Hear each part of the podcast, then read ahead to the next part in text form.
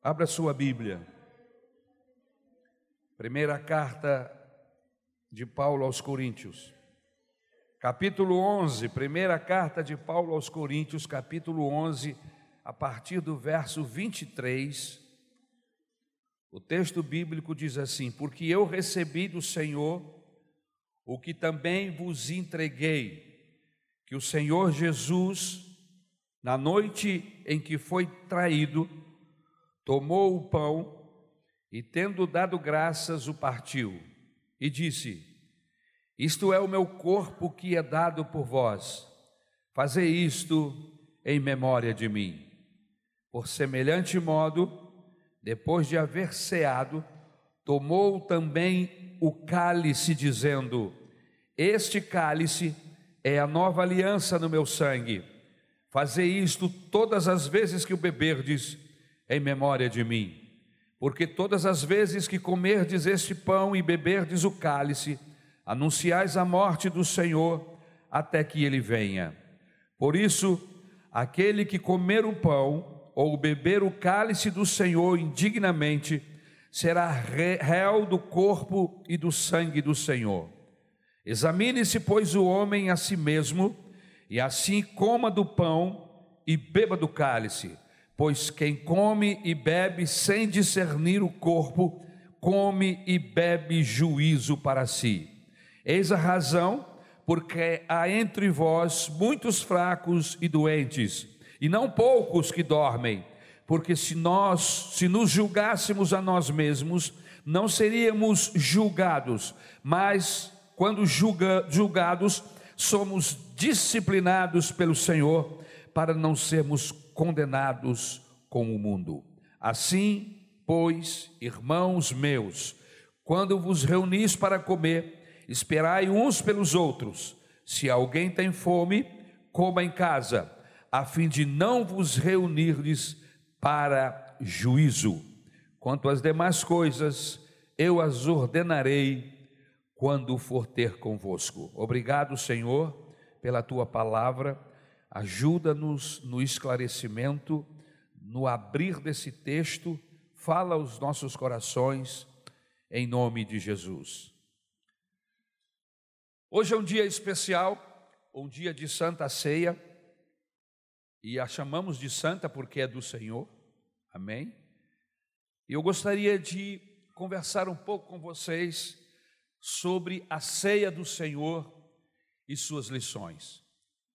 É uma mensagem que é bem própria para o dia de ceia, onde a maioria da igreja está presente. Eu sei que nós vivemos dias difíceis, contrários, aonde muitas pessoas, se pudessem, viriam, outras pessoas é, não vêm por razões pessoais, particulares, enfim, são dezenas de razões que às vezes nos impedem de estar em uma reunião comum, numa reunião dominical. Mas não estou falando agora baseado no que nós estamos vivendo ou temos vivido no último ano, no ano de 2020 e agora 2021, mas baseado em um comportamento da igreja ao longo dos anos. O dia de ceia é o dia em que muita gente que não veio durante o mês vem na ceia. Amém? Então, pessoas que geralmente, por alguma razão, não pode, não pode vir, mas outras que não vêm mesmo. Eles vêm aqui, tomam a ceia e depois somem e aparecem é, um mês depois. Nem olha para o lado, porque de repente você vai identificar alguém, a nossa intenção aqui não é essa. Amém? A nossa intenção é dizer que ah, o estar na igreja, a importância de estar na igreja não estar preso, presa ao dia da ceia em si. Amém? Uh, se pudéssemos, tomávamos ceias todos os domingos, porque todos os domingos, todas as quintas, todas as vezes que nos reunirmos, amém? É motivo de nos lembrarmos da morte e da ressurreição do Senhor Jesus. Que hino lindo, o hino que acabamos de ouvir, um hino antigo, faz parte dos clássicos dos louvores, amém? Do, da música gospel no Brasil, um hino muito bem cantado, muito bem dirigido. Quero parabenizar a orquestra e parabenizar o grupo e o jovem que aqui cantou, que além de ser um moço muito bonito, amém, tem uma voz muito bonita também. Todo vocal, amém? Eu não posso esquecer do grupo de louvor que está sempre aqui abençoando a gente. É gente bonita, ungida, gente de Deus, amém? Mas o apóstolo Paulo, em sua primeira carta aos Coríntios, ele trata de maneira objetiva sobre este assunto da ceia do Senhor. Nós sabemos que o Senhor Jesus Cristo instituiu este sacramento como um meio de graça para a sua igreja. E é importante que a gente saiba que a ceia do Senhor é para a igreja. Se fosse para o público em geral, o Senhor Jesus Cristo não teria levado os seus discípulos para um lugar à parte. Ele iria para a praça e distribuiria ceia para todo mundo. A ceia do Senhor é exclusiva para a igreja. É uma, é uma ação da graça de Deus para com a igreja. Não é sentido tomar ceia ou dar ceia para pessoas que não tenham se convertido a Jesus que não tenha dado o seu coração ao Senhor.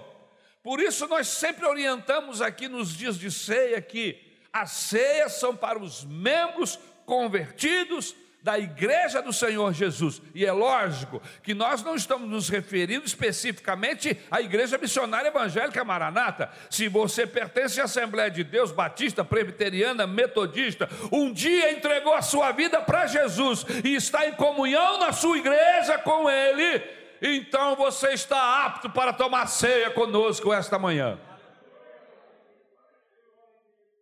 E até mesmo aqueles queridos que estão na classe de batismo, se preparando para o batismo, nós sempre orientamos, pedimos: olha, não participe da ceia ainda. Por quê? Porque você ainda não se batizou, você ainda não fez a sua declaração final, porque o batismo nas águas é uma declaração para todas as pessoas, uma declaração pública de que a partir desse momento eu sou discípulo do Senhor Jesus Cristo, eu sigo a Jesus. É uma declaração, é um testemunho público. Por isso é importante o batismo nas águas, além de ser uma orientação bíblica. Então a gente orienta, você só participe da ceia a partir do momento em que você se batizar. Somente aqueles que foram remidos, lavados no sangue do Cordeiro, confessam o nome do Senhor Jesus, devem participar desse banquete da graça.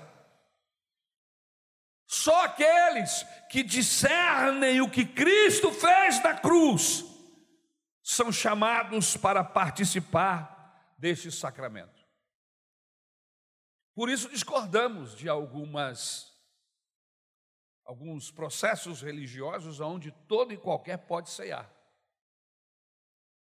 Por isso discordamos biblicamente, porque não é assim, não foi assim que o Senhor Jesus fez. E nós evangélicos procuramos olhar para a Bíblia e fazer exatamente como a Bíblia nos orienta. E Jesus, quando foi cear com os seus, ele buscou um lugar à parte e lá reuniu os seus discípulos e ceiou com eles. Amém? Então, meus queridos, somente aqueles que discernem o que Cristo fez na cruz, que entendem o sacrifício do Calvário, e o que é que o Senhor Jesus fez na cruz? Ele marcou o tempo em duas partes, antes e depois dele. Este foi o seu objetivo? Não. O Senhor entregou a sua vida como alguém que entrega em um altar de sacrifício. Por quê? Para quê? Para salvar gente pecadora como eu e você. A Bíblia diz no texto principal, no texto áureo de toda a Bíblia, João capítulo 3 e versículo de número 16: Porque Deus amou o mundo de uma tal maneira que enviou o seu Filho unigênito para que todo aquele que nele crê não pereça, mas tenha a vida eterna. Se você crê em Jesus Cristo como perdoador dos seus pecados, pecados como Senhor da sua vida, se você entendeu o sacrifício da cruz, então você está apto, aleluia. Entendeu? E quero completar. E tomou decisão, porque tem gente que entende, mas não toma decisão nunca. Não é isso, Abner? Quantas pessoas aqui na igreja que você conhece, que frequenta a igreja aqui, quem sabe há, há cinco, seis, oito, dez anos, nunca se decidiu batizar? No dia da ceia, fica com vontade de tomar ceia, mas não toma. Quando tem temor de Deus, não toma. Mas quando não tem, toma. Você precisa tomar uma decisão. Só entender o sacrifício da cruz não adianta. Amém? Salvos não são aqueles que entenderam, salvos são aqueles que se renderam. A palavra pode ser até meio parecida, mas não tem, são sentidos diferentes. Uma coisa é você entender, outra coisa é você se render a Jesus, recebê-lo como seu Senhor, como seu Salvador pessoal porque nós estamos reunidos aqui em uma grande família. Mas a salvação é pessoal, é individual. Essa revelação de Deus é pessoal. Por isso você precisa dessa revelação de Deus. E uma vez que você se foi revelado, você entendeu o sacrifício da cruz. E você precisa, sabe que é pecador e que precisa de um Salvador.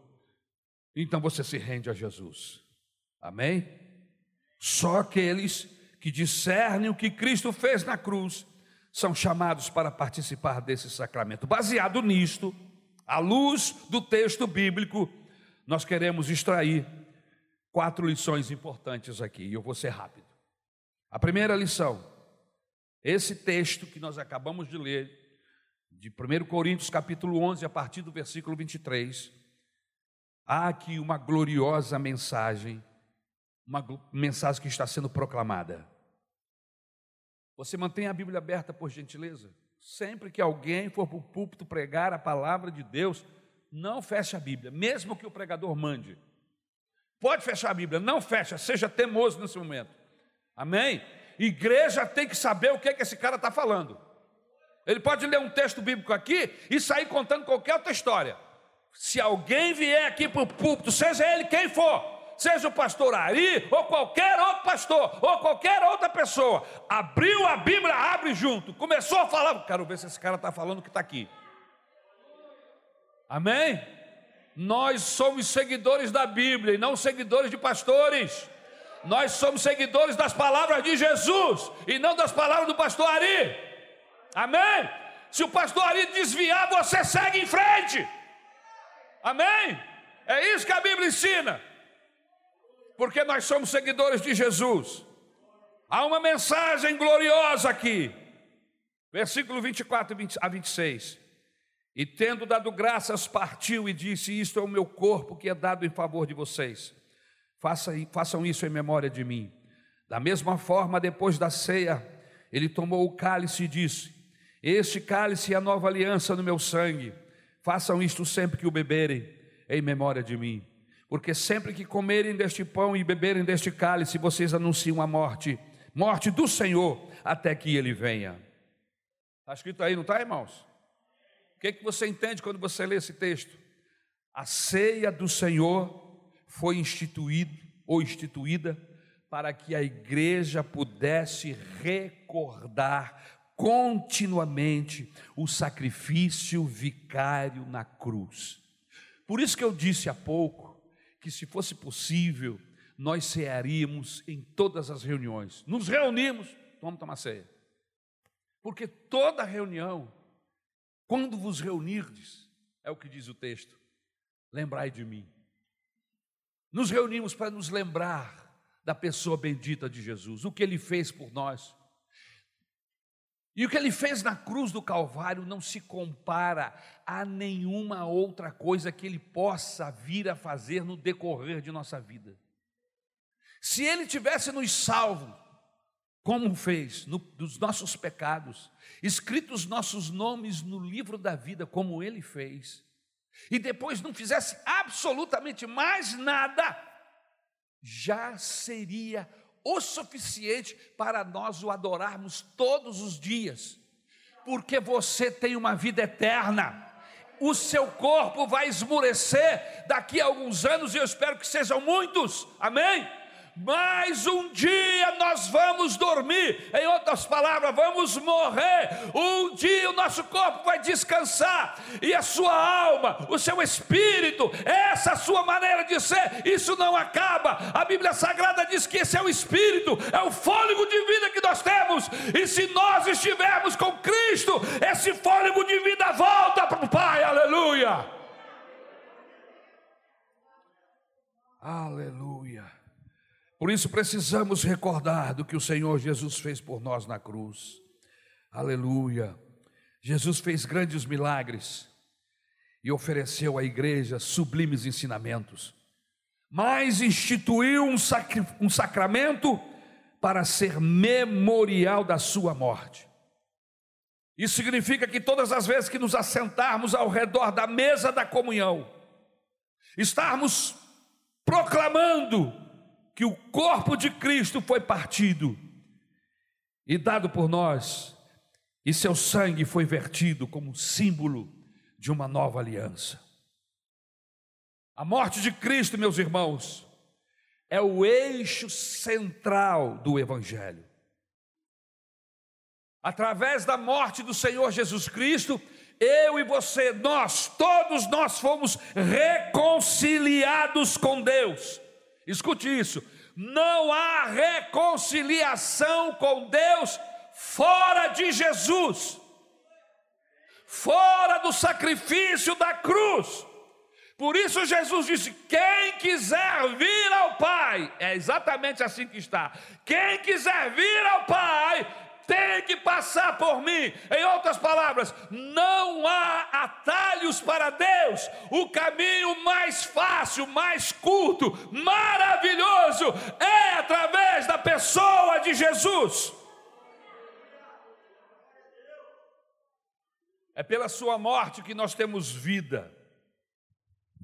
E nós devemos anunciar a sua morte até que ele venha em glória.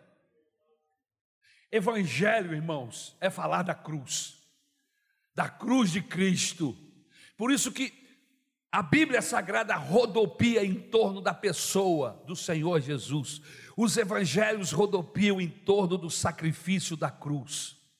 Qualquer religião, seita, Qualquer pessoa que se levante como pregador, se fugir da mensagem da cruz, isto não é evangelho. Evangelho está centrado na cruz de Cristo, na sua morte e na sua ressurreição, porque ele não ficou morto, ele ressurgiu. Aleluia! E foi o que a canção, a letra da canção nos disse, quando fala da sua morte, e quando diz que ele reviveu, que ele está entre nós. Amém? Aleluia. Mas dentro desse texto não tem só uma linda mensagem a ser proclamada, há uma grave advertência. E é o segundo ponto que eu quero guindar aqui desse texto. Neste texto que lemos, há uma grave advertência. E está aí no versículo de número 27.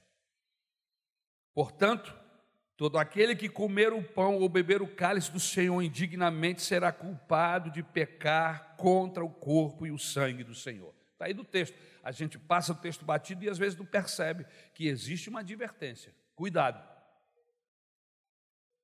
A ser para todos que reconhecem Jesus como Senhor e Salvador e se renderam a Ele. Mas você precisa tomar cuidado. Não é de qualquer jeito. Não é de qualquer maneira.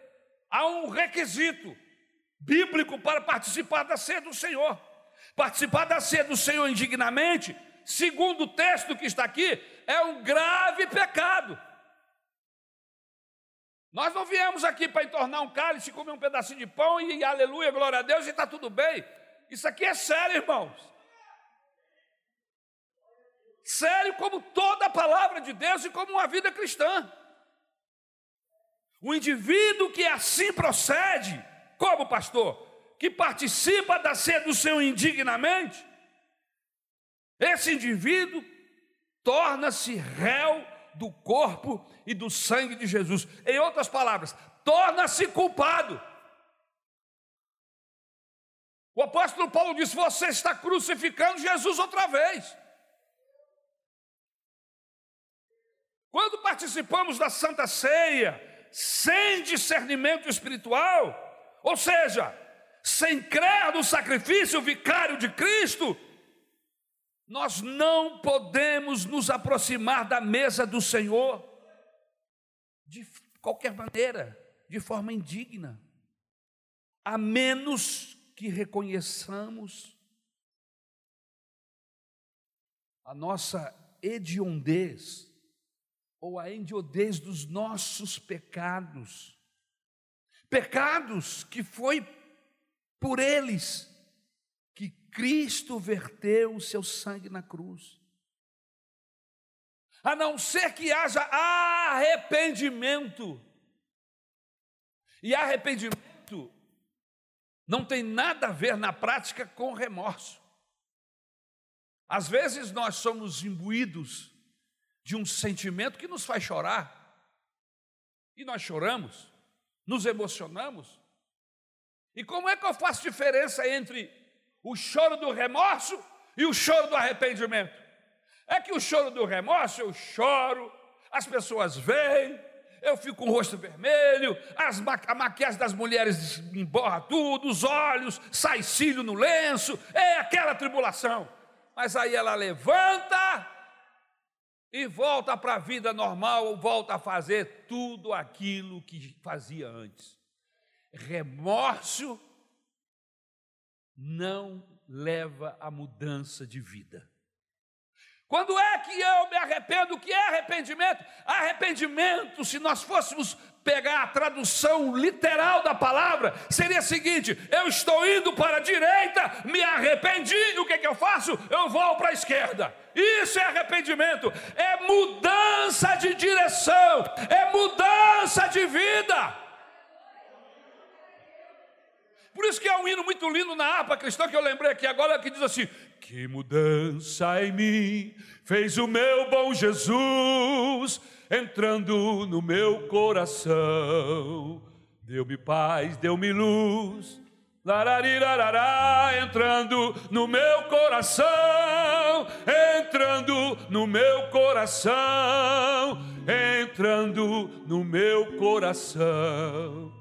Que mudança em mim fez o meu bom Jesus, vindo ele ao meu coração. Tem que ter mudança, tem que ter transformação. Quem mentia não mente mais, quem adulterava não adultera mais, quem enganava não engana mais, quem roubava não rouba mais. Quer mais, meu amor? Me ajuda? É. Quem vivia uma vida de fornicação, pira, pisa no freio. Não. A namorada diz: Vamos, disse, agora não dá mais. Que isso? Você está afrouxando? Não, não estou afrouxando, é que agora Jesus entrou no meu coração. E aí mudou, mudou o coração. Muda o coração, na verdade, muda a mente. Muda a mente, muda a maneira de pensar, a maneira de olhar o mundo. Os valores são mudados, transformados. E aí, se aquela namorada achar interessante um, namorado novo transformado, aleluia, que não deixou de ser homem, viu? Continua sendo macho, continua sendo homem, mas agora ele tem valores de Deus, e agora ele respeita a sua namorada, e a sua namorada o respeita, e o sexo vai acontecer depois do casamento. Mas aí vamos continuar, né? Quem era grosso passa a ser gentil, quem é mal educado passa a ser educado, não é verdade? Quem é agressor, agride. Hã? O que, que aconteceu com você? Jesus entrou no meu coração. E agora, agora eu não, não, não bato mais na minha esposa, não espanco mais meus filhos, não chuto mais meu cachorro. Agora, quando eu chego em casa, o cachorro está feliz da vida comigo. É porque, é porque Jesus entrou, irmão, Jesus entra na vida da gente, o gato, o cachorro, a esposa, as crianças, a sogra, o sogro, todo mundo fica sabendo por quê? Porque eu era o que eu fazia antes, agora não faço mais, ele mudou, aleluia.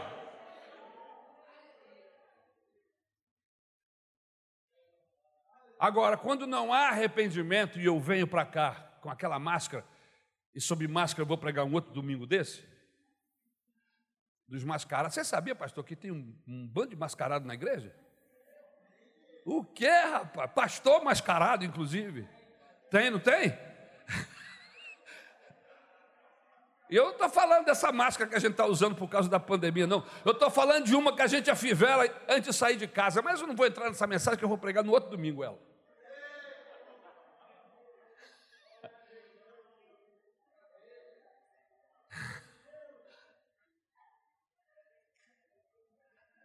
Não podemos participar da ceia dignamente, a não ser que tenhamos plena consciência da nossa indignidade. Pequei, estou em pecado, Senhor me perdoa.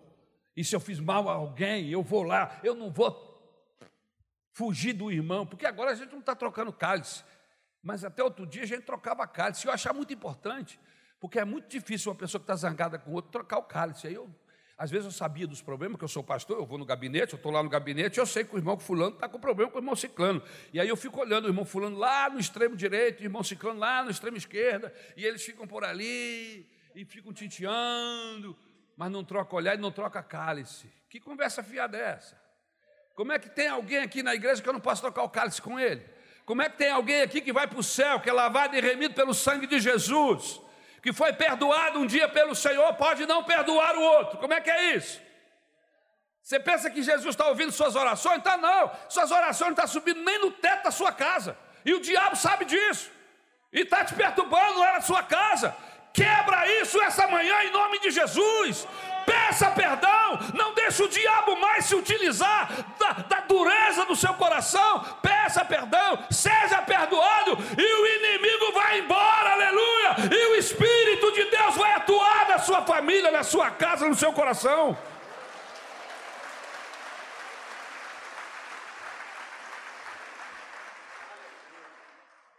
Terceira Implicação desse texto.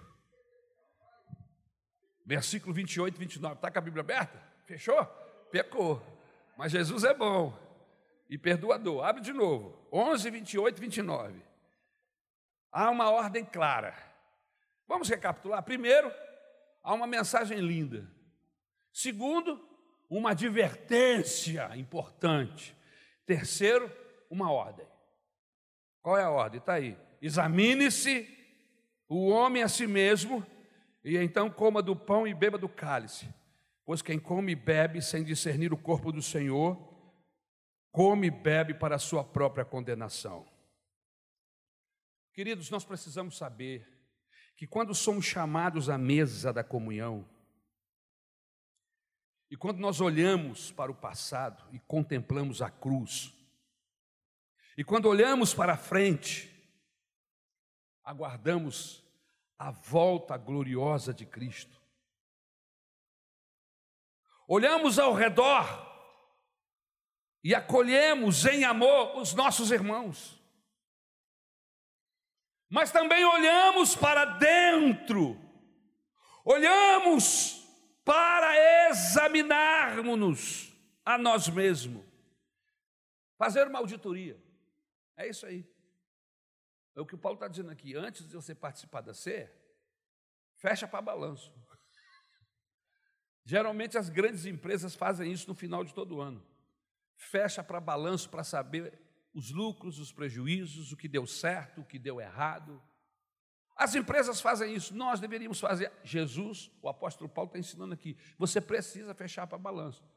E o ideal é que não seja uma vez por mês, para não acumular, é todo dia todo dia fechar para balanço o que, que eu fiz de bom hoje, o que, que eu poderia ter feito, o que, que eu não fiz. Eu tratei mal, eu fui mal educado, eu fui grosseiro.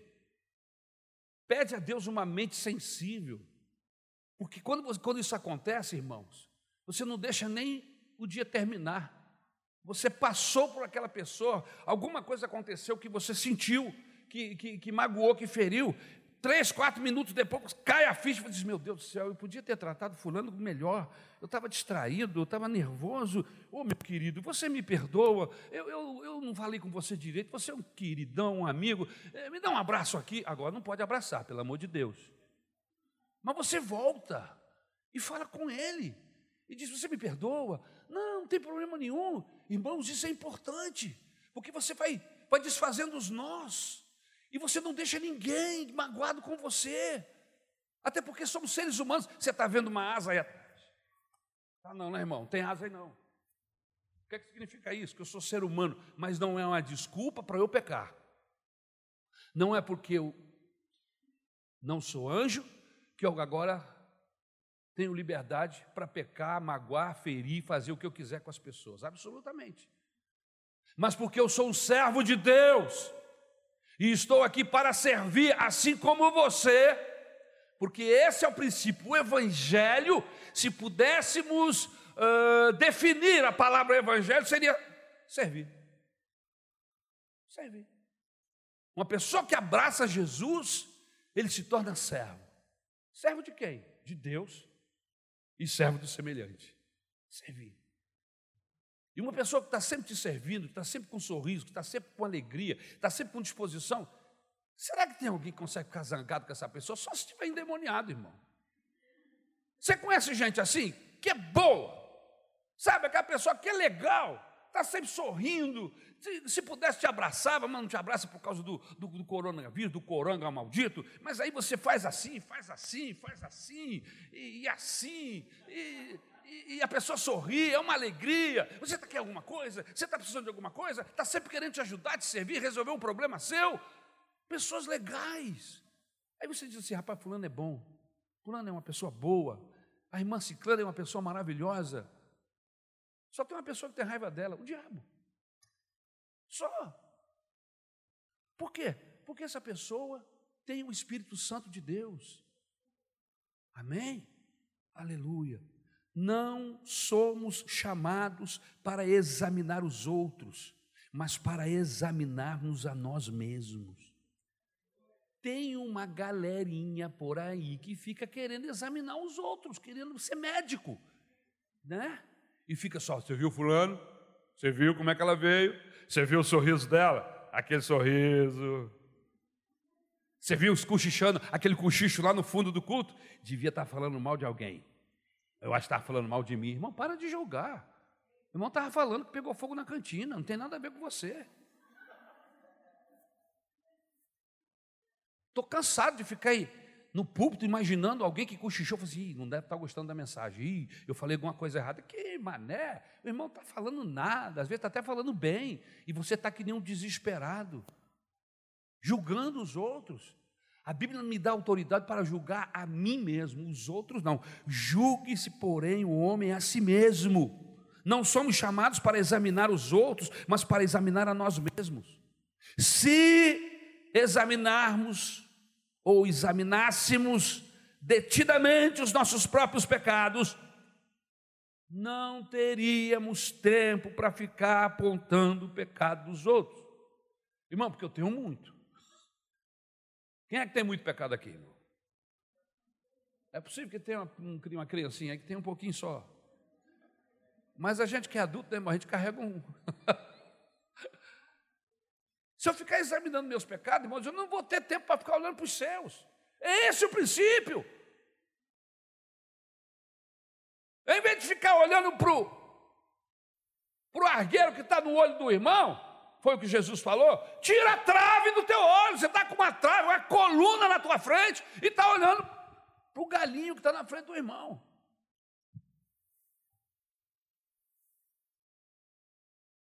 Um superficial exame do nosso próprio coração é que nos torna tão críticos e intolerantes com os outros. Se nós nos aprofundarmos, fizermos uma auditoria profunda nós vamos descobrir que somos miseráveis pecadores, que estamos num processo de transformação diária, mas não chegamos, estamos muito aquém daquilo que Deus quer e deseja para nós. E pensar que o outro irmão também está vivendo o mesmo drama, irmãos. O drama do quê? estamos tentando nos livrar dos nossos pecados. Nos livrar no sentido, sabemos que Jesus Cristo nos perdoa, nos limpa, mas é preciso que haja uma ação da minha parte para não continuar cometendo. Quebrar essa corrente, essa cadeia, porque existem pecados nossos que se tornam hábitos. E o fuxico, o falar mal, é um mau hábito. Olhar a vida do outro é mau hábito e é pecado. Em quarto lugar, porque a gente vai cear. Qual foi o primeiro ponto, meus irmãos? Uma linda mensagem. O texto da ceia de Coríntios, capítulo 11, verso 23 ao 34, tem uma linda mensagem. Segundo, uma advertência importante. Abre o seu olho. Não é bem do jeito que você acha, não é bagunça, não. Tem critério. Olha a advertência. Terceiro, há uma ordem, há uma orientação. Qual a orientação? Examinar-se, olhar para dentro de si, ver onde estão os seus pecados, buscar arrependimento e a cura no Senhor. E em quarto lugar, há uma dolorosa realidade nesse texto. Qual é a dolorosa realidade constatada aqui, pastor? Está nos versículos 30 ao 34. Por isso, há entre vocês muitos fracos, doentes e vários já dormiram. Olha que terrível, irmãos. Mas se nós nos examinássemos a nós mesmos, não receberíamos juízo. Quando, porém, somos julgados pelo Senhor, estamos sendo disciplinados para que não sejamos condenados com o mundo. Portanto, meus irmãos, quando vocês se reunirem para comer, esperem uns pelos outros. Se alguém estiver com fome, coma em casa, para que quando vocês se reunirem, isso não resulte em condenação. Quanto ao mais, quando eu for, lhes darei instruções. O que, que significa isso, pastor? a participação desatenta e descuidada da ceia do Senhor pode produzir, produz resultados desastrosos. Como, por exemplo, em vez de edificação, vem juízo. Você imagina, você vem num culto desse, um abençoado do culto desse, com um louvor ungido, com uma orquestra abençoada, com um grupo de pessoas servindo você, te ajudando, te orientando, bênção do Senhor. E aí, em vez de você sair daqui abençoado, o Senhor julgou você. O que você está fazendo aqui? Você não tem temor, não? Quer dizer que você vive a sua vida de qualquer maneira, depois vem para cá tomar ceia? Pegar o cálice comer? Ninguém sabe da minha vida, né? Mas Deus sabe. Né?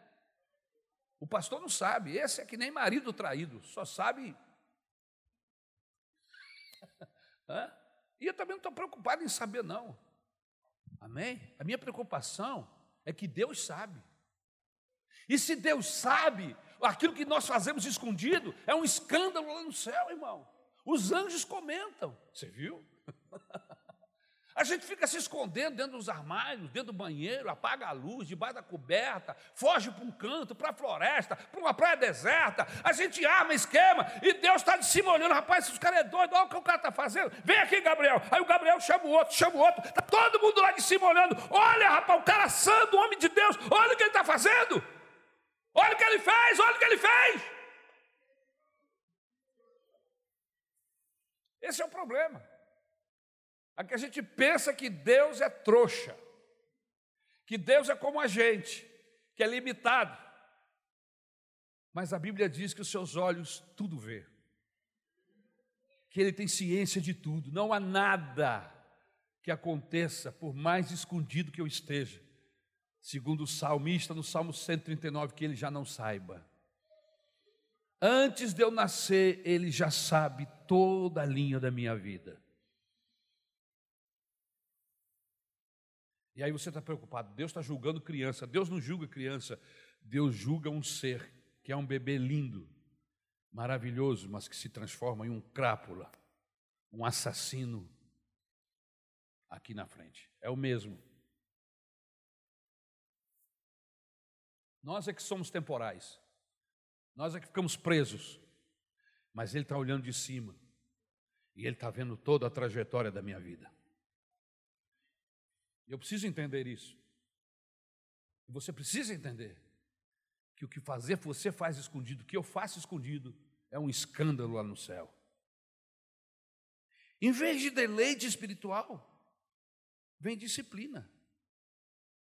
Paulo, o apóstolo Paulo menciona três níveis dessa disciplina: enfraquecimento, olha só, irmãos, doença e morte. Olha que terrível. São três níveis de disciplina. O indivíduo está fraco da fé, não sabe que está sendo disciplinado porque não tem temor. Fraqueza espiritual, é o que ele está dizendo aqui. Enfraquecimento, doença e morte. O texto bíblico diz que entre os crentes de Corinto havia gente fraca. Entre os crentes da igreja de Corinto havia gente enferma. E haviam alguns que haviam sido ceifados pela disciplina divina. Talvez a pessoa não saiba, não tenha consciência, a igreja também não, mas Deus, Ele é o dono da igreja e Ele disciplina a igreja. E segundo o que Paulo está dizendo aqui, Ele o faz dessas três maneiras, pelo menos no texto o que nos revela.